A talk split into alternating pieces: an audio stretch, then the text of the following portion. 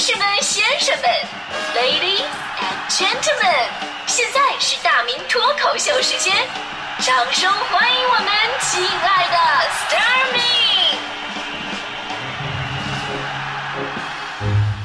好，欢迎各位来到今天的大明脱口秀，我是大明。那眼看离过年的时间已经越来越近了嘛，大家伙儿就提前订好了机票啊、火车票什么的，投入到中国人这一年一次的人类大迁徙的运动当中了。这是在地球上绝无仅有的现象啊，体现的是咱们中国人一份亲情跟乡情。大迪啊，提前半年就开始关注回家的火车了，当然呢也不敢提前买啊，因为我们这边呢，每到春节的时候都得排值班啊，把值班时间排好了，你才能订好回家的车票，什么时间回去，对吧？所以大迪让自己的一个好朋友就帮忙盯着，隔三差五就问人家，哎呀，到锦州的车还有没有啊？那好朋友说了，这，哎，你放心，有啊，每次问都说有，昨天问了。哎呀，到锦州的车还有没有啊？这好朋友说了啊，有，放心吧。大弟非常开心。哎呀，太好了，我可以买票了，我这边值班的时间都不确定了。然后好朋友那边说了啊，那什么车是有，但票没了，早没了。你你光问我车了，你没问有没有票啊？这是吧？他说是哪个好朋友这么不靠谱啊？就是我。所以大弟这两天非常生气啊，我就劝他，你说你也别太闹心，对不对？回不去吧，也不见得是坏事儿。现在你看，好多买到票的人，对吧？心里边也特别复杂。之前呢，对这个群体有个专门的称呼，叫什么呢？叫做“恐归族”。而如今的这个群体规模已经愈发壮大了，成为了一种现象。所以有一个新的名词诞生了，叫做“春节焦虑症”。因为呢，回家过年，一方面可以看到思念的父母、久别的发小，但是呢，也会面临呃，比方说老人各种各样的催婚呐，七大姑八大姨各种不停的询问啊。正所谓有一种生物叫做远房亲戚，每到过年就会复苏，关注你的学业跟工作，关注你的家庭、婚姻跟孩子，关怀备至，无微不至。而新年一过，他们就进入冬眠期，杳无音讯，像不曾出现一样，不带走一片云彩。所以呢，越来越多的年轻人啊，这不愿意回家过年了，因为实在真的是怕了各路亲戚，被他们年复一年的问题烦恼的苦不堪言。最常见的那句话就是：“你结婚了吗？”说实话，这个问题吧，真的是一个可以无限延展、永远有话聊的这么一个事儿，而且呢，最后一定是让你无语的方式来收场。比方说啊啊，你说我啊，你你我我结婚了，那么他就会问你生孩子了吗？你说生了，那么就把孩子叫来看看吧。接下来是孩子的表演时间。如果说啊我没生孩子，他会很自然问你还怎么还没生啊？最后教育你一顿，你必须得生孩子，怎么怎么怎么，甚至还给你推荐点什么药什么的，是吧？当然，如果你最开始啊，对对不起，我没有结婚，他还会问你，那有对象吗？你说有对象，他会问，那为什么还不结婚呢？最后以催婚告终。如果说你没有对象，对吧？你是单身，他们就会问你，啊那我我给你介绍一个好不好啊？最后以联系相亲告终。所以呢，为了节省时间。就是我我在收音机里边就是奉劝咱们所有的亲戚朋友们哈，就是下次再问这样的问题的吧，你先别问那个什么结没结婚，你先问他工资有多少，因为很多人的工资一旦报出来的话，你就不会再问他有没有对象跟孩子的问题了，因为根本就不配，你知道吗？还有在北京工作呀，也是亲戚经常会关心的一个话题。这说，哎呀，首都工作呀，这都是人才呀。哎，我一般都说，哎呀，这不好意思，没有，没有，没有，没有。那个说，哎呀，人家是主持人、名人。我说，哎呀，就不好意思，没，没有，没有，没有。当然，我嘴里说没有，心里还是有点小虚荣的啊。这时候一定会有一个亲戚上来就说，哎呀，在北京哪个地方买的房子呀？我说，没有，没有，没有，没有。啊，这个可以。我说，这真没有这个。我说，大过年咱就不能说点不堵心的事儿吗？对吧？所以呢，我们还真得直面春节焦虑症的一个存在。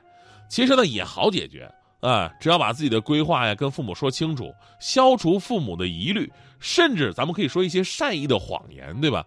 而除了成年人呢，这种焦虑已经蔓延到了学生群体当中了。之前就有媒体做过调查，说大学生过年最讨厌被问的问题的排行榜，排名第一位的就是你专业学的都是啥？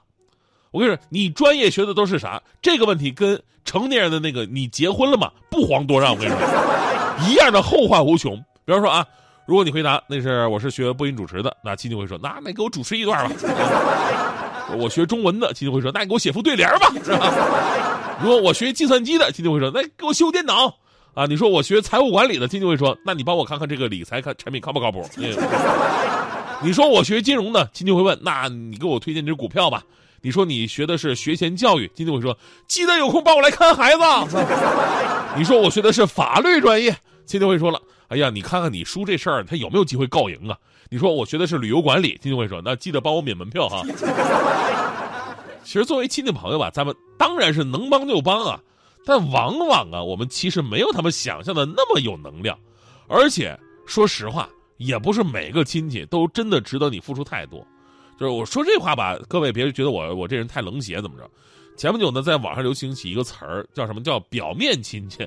我不知道你听这个词儿有没有感受到这个词的一个内涵啊？表面亲戚，起先呢是有网友说了自己有一些亲戚表面上做的很好，但实际上却没有任何帮助的一些生活琐事，就感叹就是有的亲戚呢，他只会做表面文章，真的有点让人心凉。网友们也感慨万千，说这个，说实话有过经历的朋友会感同身受。人们啊都有很重的那种家族血缘观念。现如今呢，有些亲戚虽然看上去很热心啊，很关心你们家里的事儿，可往往到了你们家真的确实需要帮助支持的时候呢，退缩了，甚至消失了，好像从来就没有过这门亲戚一样，啊，就过年的时候又出现了。于是呢，有了表面亲戚这种说法。当然，我们说任何的感情的亲疏都是生活所致，你也可以跟他们重新建立感情，对吧？但是也可以跟他们从此不相往来。你很难要求别人对你怎么样，但对于咱们自己，咱们可以选择让自己做那个真诚的、关键时刻靠得住的亲戚。而春节的到来呢，也让我们重新审视一下自己身边的这些人，值得深交的啊，那这个不值得的呢，咱们礼貌去对待，对吧？最后呢，就是说，你最害怕这个亲戚的问题，我说一个我感同身受的吧，就是对于我身材各种的关注的亲戚，每年回家。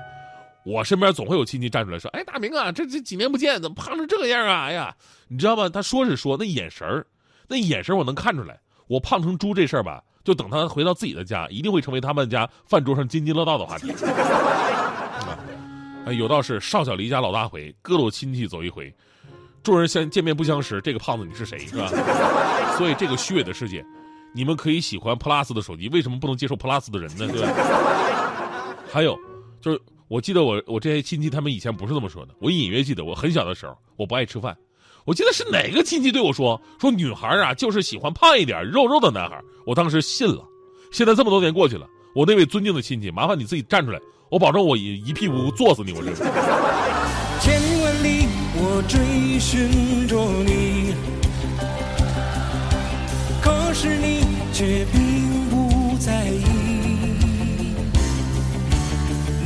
像是在我梦里，在梦里你是我的。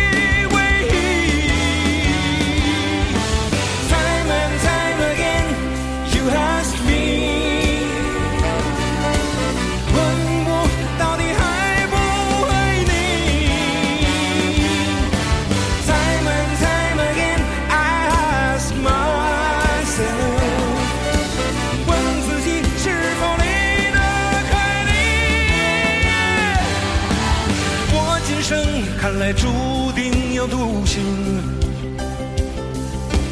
若轻易被你耗尽，我已经变得不再是我，